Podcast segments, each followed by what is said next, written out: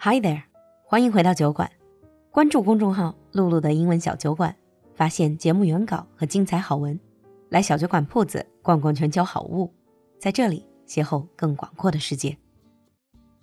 Hi everyone and welcome back to Global Village. 欢迎回到你们最喜欢的板块——小酒馆大世界。Today we have two new guests. As I know, 70% of our audience are women, and you are very independent, you're fun loving, you have a lot of interesting stories. And today we've invited two amazing girls, women, to our studio, and they are from Italy. I'll pass the mic to them for them to introduce themselves. Hi, Carlotta. Hi, Michela. Hi. Ciao a tutti. Ciao amici. Benvenuti. So, the both of them have lived in China for quite some time, right? Yes, four or five years. Mm. Yeah. And they've also lived in other cultures. They have a lot of amazing stories to share. And in the coming episodes, we're definitely going to invite them back to talk to us about Italian lifestyles and also what their opinions are on a lot of things. And these two girls, their own business in Beijing as well. But for now, let's get Carlotta. Could you tell us a little bit about your background? Sure. Hi, everyone. Uh, my name is Carlotta. I'm from the north of Italy. The city is called Turin, Torino. Ah, And since I was very young, I've always been in an international environment, both for my studies and also when I was traveling abroad since a young age. And after high school, I moved to the UK for my bachelor degree. So I lived there for four years. But also since 2010, I've been coming to China back and forth, both for traveling and studying. And since I love China, I fell in love with the country, the culture. Uh, in 2017, I decided to move here eventually. Yeah, since then I've just been here and I'm here with Miki. And now, yes, we're starting our new business, as you said, which is really exciting. That's a very interesting, sort of very interesting experience you had. No wonder I felt like when you're speaking, there's somewhere in your accent, there's a little bit of British influence that I can tell. I've lost it a little bit, but it used to be stronger, but now it's more like. Great. We'll get more into that in a bit. What about Michaela? Hi everybody. My name is Michela, but everybody calls me Miki. And um, I'm from Italy. I'm come also from the north of Italy, uh, close to Torino. But in the Monferrato, which is really famous for wine. This is also probably why I, I love wine. And uh, I've always liked languages since I was like a little kid. So I started to like learn English, French in uh, high school, and then I went as an exchange student to live in the States in Georgia.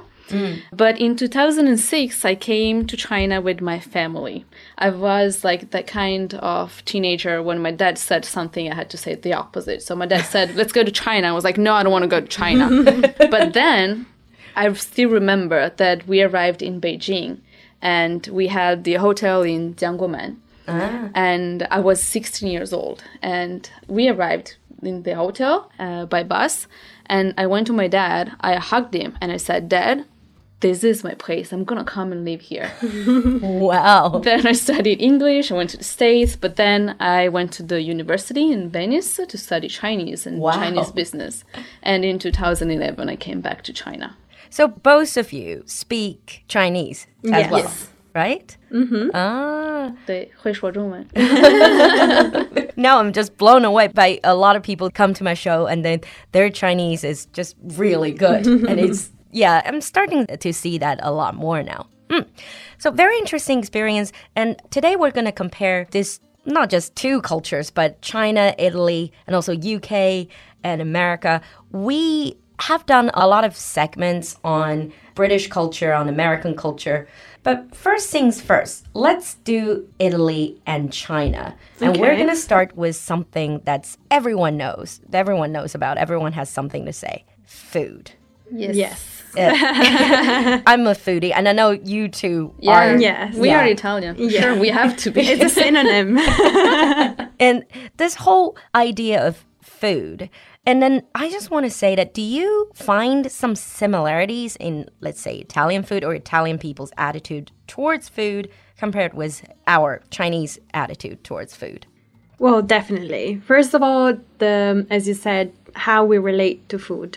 So, food is like the most important part of the day. Like we mm. plan the meals, and the rest of the day revolves around food. Mm. Or if you have to plan something fun or if you have to meet your friends, there is always going to be food involved and drinks, mm. wine for us.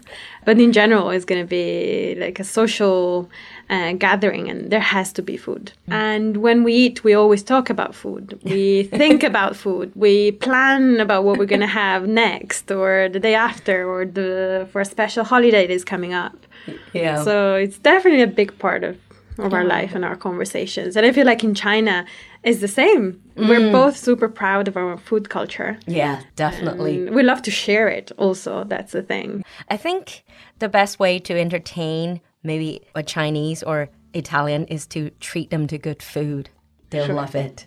Yeah. Another thing is, you know, for Chinese, if they haven't really traveled that much, for a lot of Chinese, uh, European food in general can be a little bit hard to get used to. But I always feel like Italian food has no such problem. For us, Italian food, we can find a lot of familiar elements like we have rice, you have risotto, mm-hmm. rice, we have noodles, you have pasta, we have bing, you have pizza.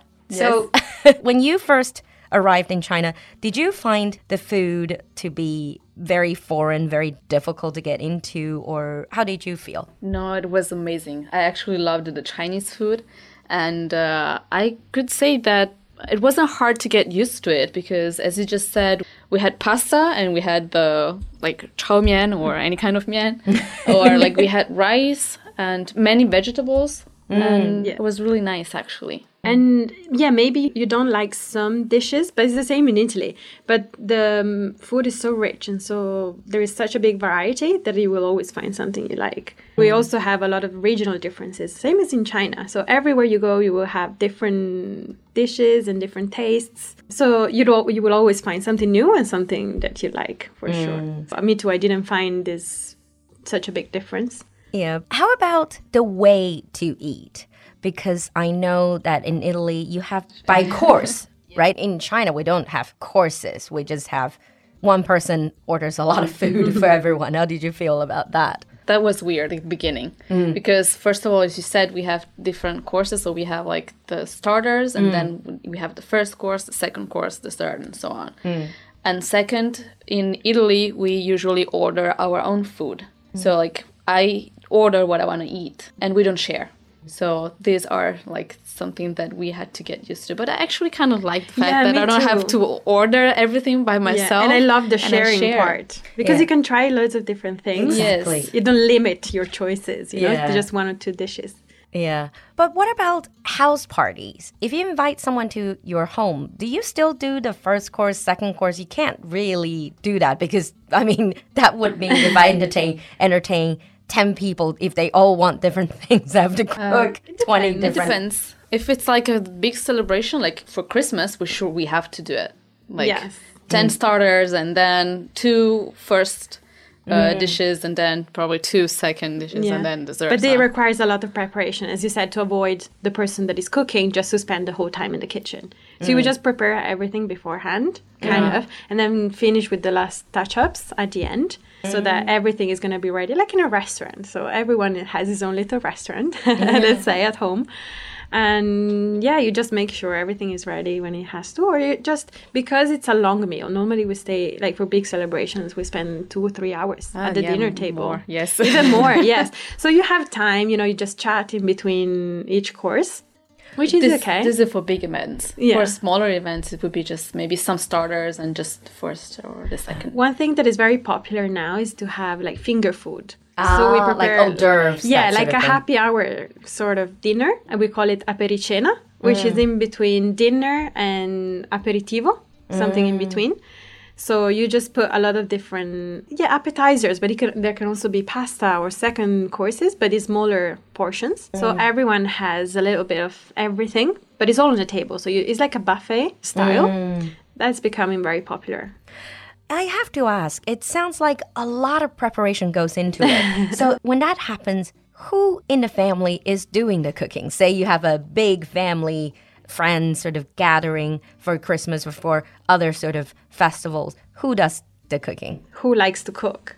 Normally. Oh, so you don't have like traditional, for example, in some cultures is grandma does all the cooking. Uh, I think it depends on the family. Depends on the family, yeah. Usually, like women cook, but it really depends on the family. I have many friends, like in their families, the dad cooks. For me, is my mom. She wouldn't let anyone else in the kitchen. She would just be the one cooking and directing everyone else. I and would- if you try to help, mm, no, it doesn't Get out of my kitchen. Yes, you're just slowing her down. You know. I know. I mean, I'm exactly the same. I'm such a tyrant in the kitchen. I don't Same. like. I learned from her. I don't know if it's a good thing or a bad thing, but I just like to boss people around in the kitchen to Yeah. get things done how I want them to be. Exactly. Um, but also something that is really common is someone comes over for dinner, maybe they can bring some food also.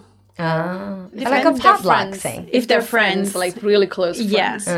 Do they um, ask like if you invite me over? And do I, I have I have to ask right? What- Organize that in advance. Well, the guest asks, "Oh, can I bring something? Can I cook? Can I bring appetizers? Can I bring the dessert?" Okay, but do I have to report to you what kind of appetizer I'm bringing? Uh, yes.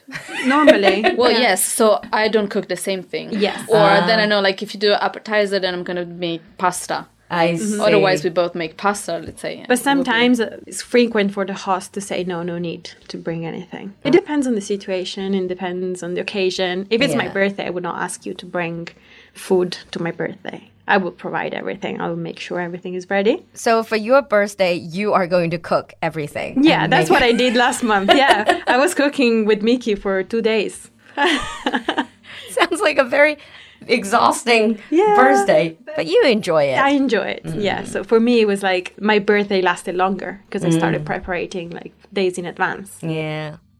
In this episode of Global Village, we've talked to Carlotta and Miki about Chinese food and Italian food. In the next episode, we're going to hear about their experience in the US and the UK. Meanwhile, if you have anything to share about food and eating, leave us a comment in the comment section. We'll see you next time. 刚聊完吃的，咱们再来说说喝的。酒馆终于要成立自己的微醺俱乐部了。如果你平时喜欢小酌一杯，想定期参加酒馆的私密品酒会，想了解酒类相关知识文化，享受酒馆特惠，买到小众的优质酒类产品，那微醺俱乐部就是为你准备的。为了庆祝微醺俱乐部的成立，我们还会在一月八日星期六下午与北京高端进口超市 T 十一联合举办第一次的线下品酒会。特别甄选的十二款意大利葡萄酒，专业的意大利侍酒师带你细细品尝。今天节目里的意大利小姐姐也会到场，给你沉浸式的意大利文化之旅。